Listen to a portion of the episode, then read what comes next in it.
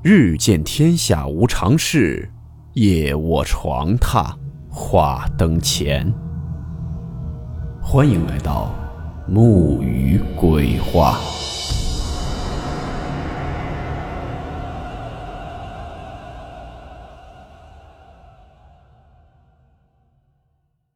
大家好，我是木鱼。今天这个故事是一位叫做梦楠的网友投稿提供的。故事名称：是否存在的孙阿姨？温馨提示：本故事含有未经证实的内容和边缘化知识，部分内容超出普遍认知。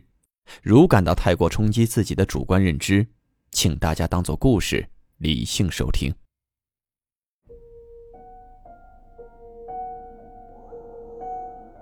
今天这个故事啊。很多八零九零后的朋友可能都听说过，甚至经历过类似的事情。换种说法是，可能小时候都有些类似的阴影。主人公呢，我们就叫他小胡。小胡和女友佳佳分别在两个城市读书，但这两个城市相邻，所以一有时间呢，小胡就会跑去陪佳佳。两个人对这段感情也都非常的重视。但是，佳佳有一个毛病。他经常把一位姓孙的阿姨挂在嘴边，而且小胡感觉得到佳佳很怕这位阿姨。两个人虽然还在大学校园，没有工作，但是也都是成年人了，谈个男女朋友、牵手逛个街也都很正常。但是佳佳经常会跟小胡在一起的时候，突然就说孙阿姨在附近。本来有说有笑的走着，可能就是一瞬间，佳佳的脸色就变了。马上变得会非常害怕、谨慎，而且会连忙把小胡的手松开。只要佳佳一感觉到这位孙阿姨在附近，她就会和小胡保持距离，生怕这位姓孙的阿姨知道她在谈恋爱。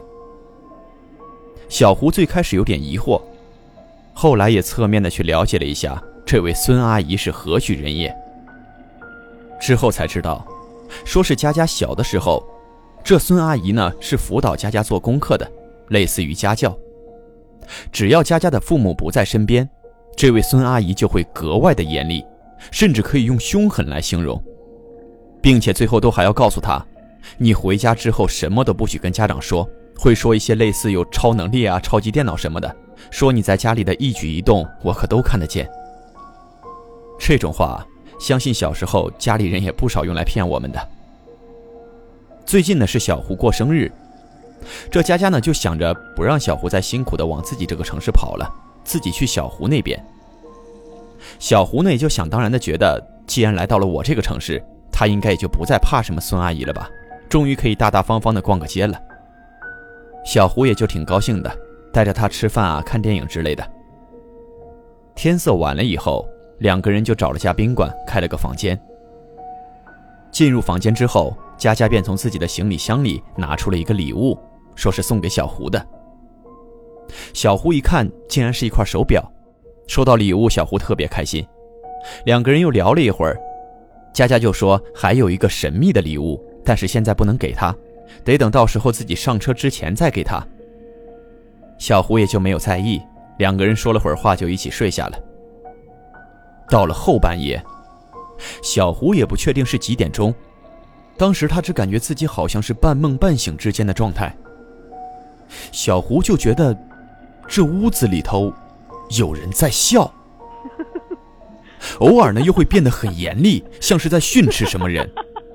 声音呢是听起来感觉不男不女的。他就想睁开眼睛看，但是呢刚一睁开眼睛，就觉得这屋子里头是非常强烈的白光，晃得他完全睁不开。也不知道怎么回事他又直接睡过去了。没过一会儿。佳佳的一声尖叫声彻底把小胡吵醒了。他这一次睁开眼睛，却发现屋里的灯光很柔和，根本就没有那种刺眼的感觉。此时的屋子里头很乱，佳佳缩在床的一角瑟瑟发抖。茶几上摊开了一个笔记本，上面呢插着一支油笔，可能是用力过猛，这油笔管也已经漏油了，把这个本子都给浸染了。小胡就赶忙问佳佳：“这什么情况？怎么了？”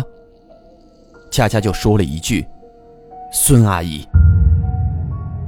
小胡彻底烦了，说：“我去你那个城市，你孙阿姨长孙阿姨短的也就那么地了，到我这儿了，我就不信她还能跟过来吗？这孙阿姨、王阿姨的，是不是屋子里面进坏人了？”于是他跳下床，抽出皮带，满屋子的巡视了一圈，但是无果，完全没有找到任何人的踪影。佳佳这才说，茶几上摊开的那个本子是他们的恋爱笔记，里面有他们写的信、他们的相片、电影的票根之类的，反正就是里面有很多值得纪念的东西。但此时被孙阿姨发现了，并且追到了这里，孙阿姨很生气，后果很严重。当时那小胡都气懵了，咱就算真有孙阿姨这人，那这前台是干什么吃的？怎么说找着我们就找着我们呢？于是他跑去查监控，但是发现压根儿就没有人上来找过。小胡这次也是真的有点生气了，他必须得正面的问一次佳佳，这孙阿姨到底是怎么回事但是佳佳却说，就是后来自己长大了，就接触不到这孙阿姨了。孙阿姨也就消失了。问自己父母，但父母说根本就没有这个人。小胡看他情绪有点激动，这事也就不敢再提了。直到前两天，佳佳的堂姐结婚，小胡就跟着佳佳一起去帮忙。忙前忙后的，到了晚上答谢宴的时候，佳佳就表现得非常不自在。于是小胡就跟大伙告别，说先送佳佳回去。这也是他第一次送佳佳回父母家。可是到了之后，却发现，这是一个非常老的楼群，整栋楼也就只有那么一两户亮着微弱的灯光。而这时候，佳佳突然怔怔地看着小胡说：“刚才孙阿姨就站在堂姐的身后。”也就在此时，佳佳的手机响了，小胡见佳佳状态不好，就帮她接了起来。对方是堂姐，堂姐一听是小胡接的电话，就很客气地说：“哎呀，小胡啊，辛苦你了，这么晚还帮我送妹妹，你多担待一些吧。你俩相处着，你就多让着点佳佳。佳佳小的时候出过一次意外，摔过一跤，这孩子从那之后就老说自己是孙阿姨，给我们上课批评同学，最后搞得也没有交下什么朋友。你就多照顾照顾他吧。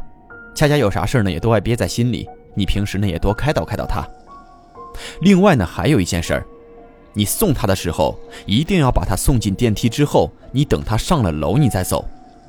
他心里一发堵啊，就特别爱往一个老楼区跑，那地方可破可危险了，而且还经常出事儿。也不知道他为什么总往那儿跑，咋问也不说。你可一定要给他送到家啊，这个也就多理解理解吧。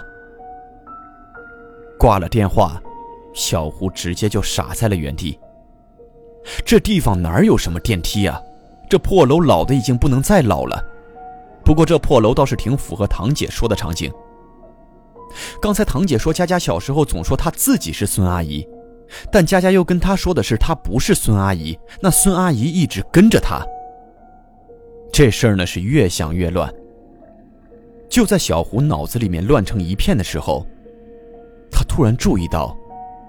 佳佳这时候正愣愣地站在原地看着他，跟小胡说了一句：“你愿意相信我吗？”小胡现在和佳佳处在冷静期，其实呢，他也心疼佳佳，也不愿意相信这些，但是这些话是从他亲戚嘴里说出来的。佳佳呢也是很难受，说小胡不相信他。各位，你们觉得哪个人说的是真话呢？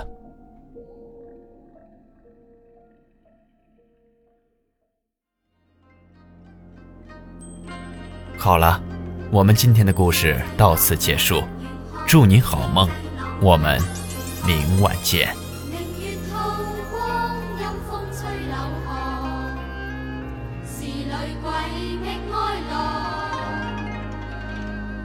谁人愿爱凄厉鬼新娘？